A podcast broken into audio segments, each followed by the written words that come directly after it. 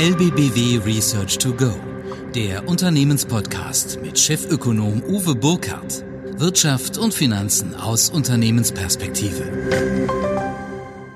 Herzlich willkommen zu LBBW Research to Go, der Unternehmenspodcast mit mir, Uwe Burkhardt, Chefökonom der Landesbank Baden-Württemberg. Was war das für eine Woche? Die amerikanischen Präsidentschaftswahlen haben uns massiv beschäftigt. Zunächst stand schon ein großer Verlierer fest. Die Umfrageinstitute. Die Demoskopen lagen wieder zum Teil deutlich daneben, wenn man sich zum Beispiel Staaten anschaut wie Florida, aber letztendlich auch an der Gesamtwählerschaft, die Herr Trump auf sich vereinigen konnte. Was ist da passiert? Wir vermuten, dass die Demoskopen nach wie vor an tradierten Mustern festhalten, auch in den Befragungen und deshalb gesellschaftliche Verschiebungen nicht wirklich erkennen. Oder anders ausgedrückt, die Seismographen sind eben nicht wirklich am Puls der Zeit oder an den Herzen der Menschen ausgerichtet. Weiteres müssen wir feststellen. Im Jahr 2016 haben viele die Wahl von Herrn Trump als Ausrutscher bezeichnet und darauf gesetzt, dass er die vier Jahre Amtszeit definitiv nicht im Weißen Haus überstehen wird. Das Establishment oder die anderen Parteien oder anderen Player würden ihn hier in die Schranken setzen. Weit gefehlt. Wir haben einen Präsidenten erlebt, der die Agenda gesetzt hat, der mit seinen Tweets Märkte, Menschen, Meinungen bewegt hat und der virtuos auf der Klaviatur der Kommunikation gespielt hat, gleichzeitig aber auch ein Empfinden, ein Gefühl weiter Teile der amerikanischen Bevölkerung einfach grandios bespielt hat. Und nun wenig überraschend die Wahl mit allen Möglichkeiten nochmal anzufechten.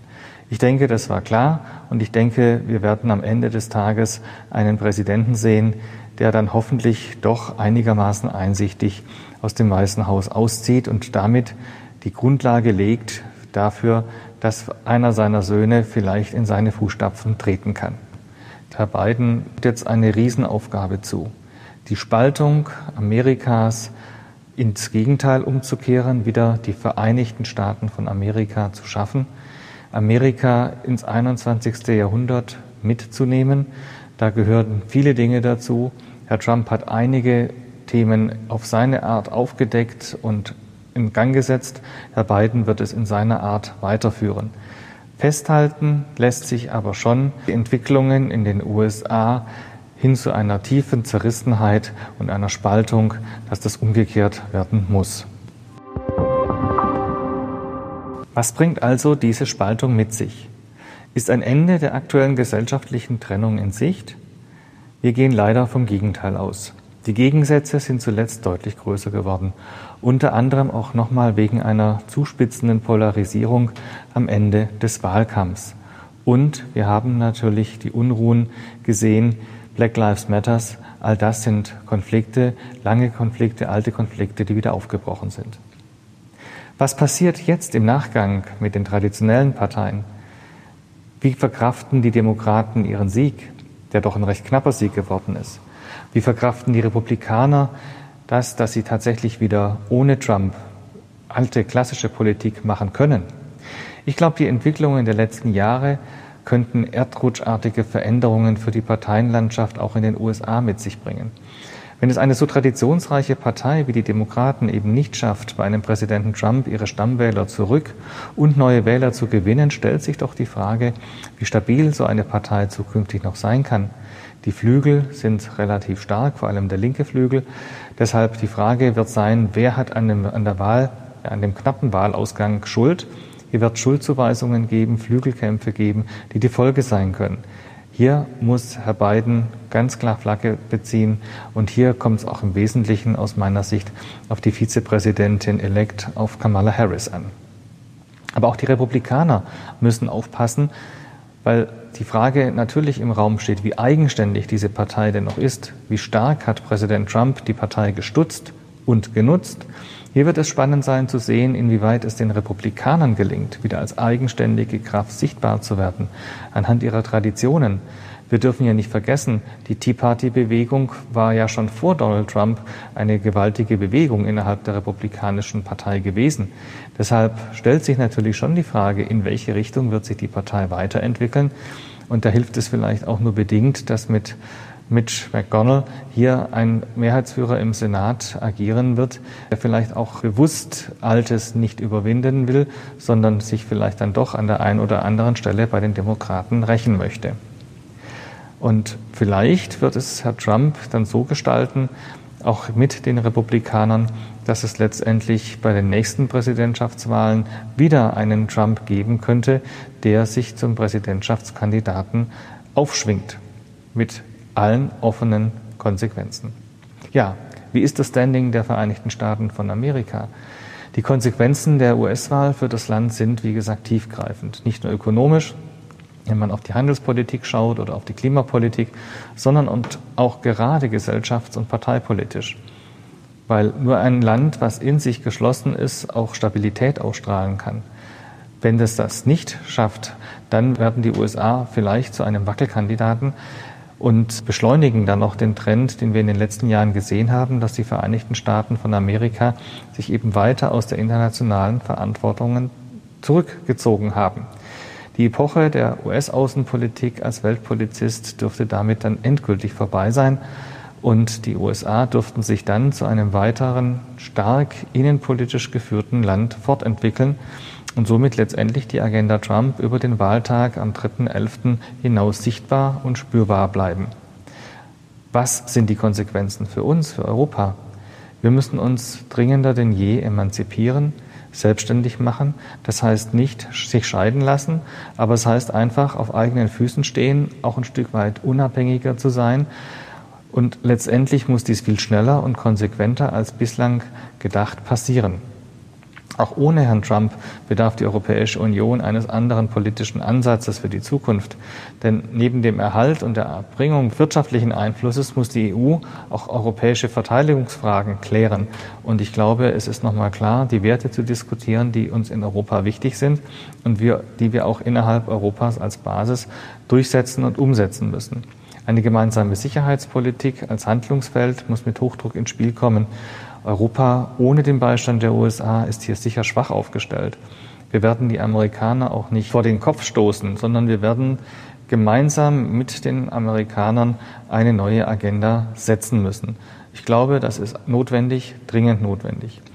Auch bei den Themen Hochtechnologie, künstliche Intelligenz müssen wir geostrategischer vorgehen. Es geht um nichts Geringeres als um eine Neupositionierung Europas für die nächsten 10, 20 Jahre.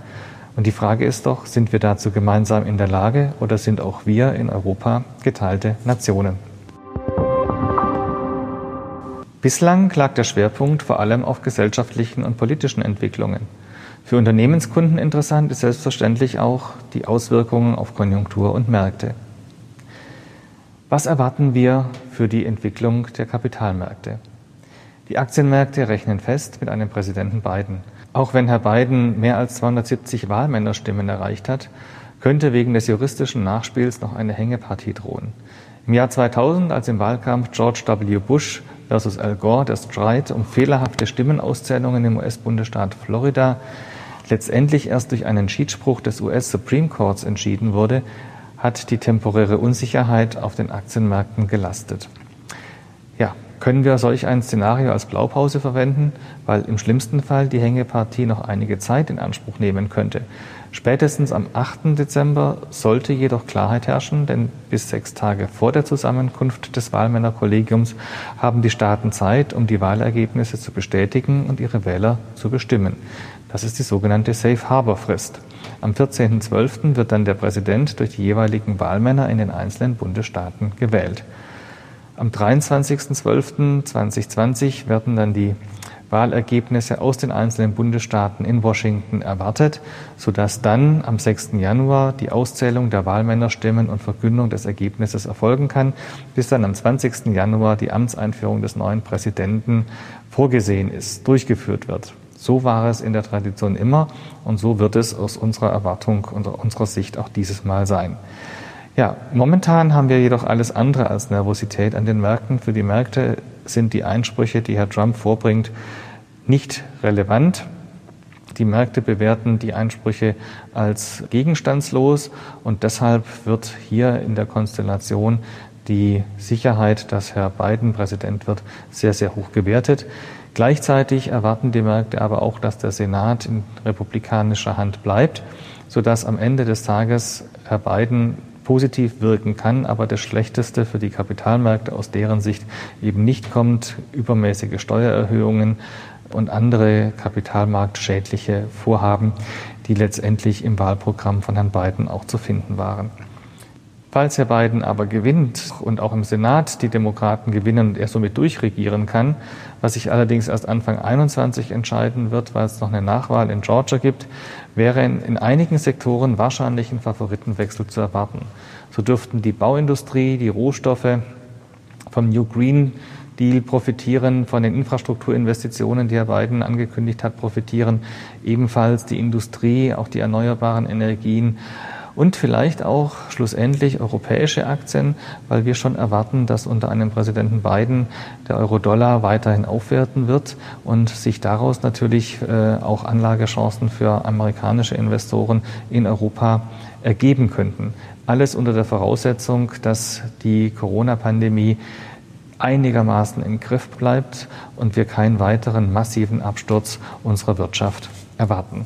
In so einem Umfeld sind natürlich entscheidend, wie die Kapitalmärkte die Stimmungslage einschätzen und vor dem Hintergrund der erwarteten, des erwarteten Ausgangs auch der Senatswahl halten wir es doch für recht wahrscheinlich, dass die amerikanischen Aktienmärkte insgesamt ihren Aufwärtstrend fortsetzen. Vielleicht nicht unbedingt mehr die Dynamik, aber insgesamt doch positiv gestimmt, weil natürlich auch die amerikanische Notenbank hier sehr unterstützend agieren wird. Ich glaube, Herr Paul ist dann auch froh, dass er mit Herrn Trump einen sehr unangenehmen Gegenpart im Weißen Haus dann doch im wahrsten Sinne des Wortes persönlich überlebt hat. Im Umfeld halten wir, wie gesagt, eine Aufwertung des Euros gegenüber dem US-Dollar für sehr wahrscheinlich. Die Entwicklung wird auch von Seiten der EZB nicht massiv unterbrochen.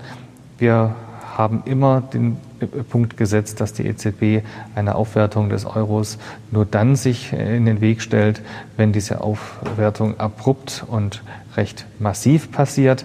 Dies sehen wir aktuell nicht und vor dem Hintergrund glauben wir auch nicht, dass die EZB hier aktiv in den Wechselkurs, in die Wechselkurspolitik eingreift. Sie hat für die Unsicherheitszeit beim Wahlausgang vorsorglich schon mal das Instrument eines niedrigeren negativen Einlagensatzes ins Spiel gebracht. Aber ich glaube, dieses Folterinstrument kann getrost wieder in die Schublade zurückgelegt werden. Wichtig natürlich im Gesamtkontext ist die Entwicklung von Corona. Corona hat im Wahlkampf eine große Rolle gespielt. Herr Biden hat sofort ein Team eingesetzt, um letztendlich die Pandemie in Amerika besser in den Griff zu bekommen. Hier ist es natürlich extrem wichtig, dass wir hier schlüssige Ergebnisse sehen, unterstützt durch Erfolge im Bereich der Impftechnologie, der Medikation und anderer wichtiger Bereiche. Aber ich glaube, im nächsten Jahr werden wir einfach weiterhin den, das Hauptaugenmerk darauf legen, welche Maßnahmen ergriffen werden müssen, um das Gesundheitssystem sowohl in den USA als auch bei uns in Europa nicht zu überlasten. In jener Konstellation, dass der Senat Initiativen von Herrn Biden bremsen könnte oder sogar stoppen könnte, könnte die Bidensche Green Agenda und seine geplanten umfangreichen Infrastruktur- und Hilfsmaßnahmen zwar vielleicht nicht so leicht durchzusetzen sein, aber es besteht schon eine gewisse Hoffnung, dass in einer nach Trump-Ära die Republikaner wieder etwas umgänglicher und gesprächsbereiter sind, als sie dies bis zuletzt waren. Und gleichzeitig aber würde ich sagen, hat Herr Biden es vielleicht trotzdem schwer, seine Wahlversprechen, zum Beispiel die Verdoppelung des US-Mindestlohns, auch eine Erhöhung der Unternehmenssteuer entsprechend durchzusetzen. Das heißt, es wird auch hier ein Kompromiss sein mit auch klarer republikanischer Handschrift und das hätte für die Republikaner natürlich auch den Charme, wieder als eigenständige Partei sichtbar zu werden. Ja, was bleibt zum Schluss noch zu sagen? In der Podcast Episode 7, vier Jahre Trump, Rückblick und Wahlausblick, hatte ich einen Wahlsieg von Herrn Biden prognostiziert. Dabei hoffte ich auf eine möglichst eindeutige Entscheidung, um etwaige Kontroversen im Nachgang zu vermeiden. Die Prognose mit einem Sieg Bidens war zwar richtig, wenn auch erst auf den letzten Metern, aber Herr Trump sollte ja aller Voraussicht nach das Weiße Haus nicht ohne wirklich einen letzten, äh, ja, ein letztes Aufbäumen verlassen. Es hat im Prinzip immer noch ein Stück weit die Unsicherheit, vor allem wenn es halt auch vielleicht erste gerichtliche Beschlüsse zu seinen Gunsten geben sollte. Letzten Endes hängt das Wahlergebnis aber nicht mehr nur an einem Bundesstaat und Trumps Chancen, das Ruder komplett herumzureißen, sind damit entsprechend gering. Das heißt, wir stellen uns auf, einen, auf eine Präsidentschaft von Herrn Biden ein, die, und das sage ich jetzt an der Stelle vielleicht auch mal ganz äh, aus der Lameng, nicht unbedingt über die volle vier Jahre, über die vollen vier Jahre gehen muss. Wir könnten uns durchaus vorstellen, dass er zu den Midterm Elections an Kamala Harris übergibt und damit auch einen Generationenwechsel und vielleicht auch nochmal einen klaren Politikwechsel einläutet. Aber bis dahin werden wir wahrscheinlich uns noch das ein oder andere Mal hören, vielleicht sogar sehen. Und deshalb verbleibt mir an der Stelle zu sagen, herzlichen Dank fürs, Zuhören, für Ihre Zeit. Bitte auch immer wieder gern Feedback oder Wünsche, was wir mal besprechen sollen, an mich, an meine Kollegen. Gerne natürlich auch den Podcast abonnieren, empfehlen Sie uns weiter.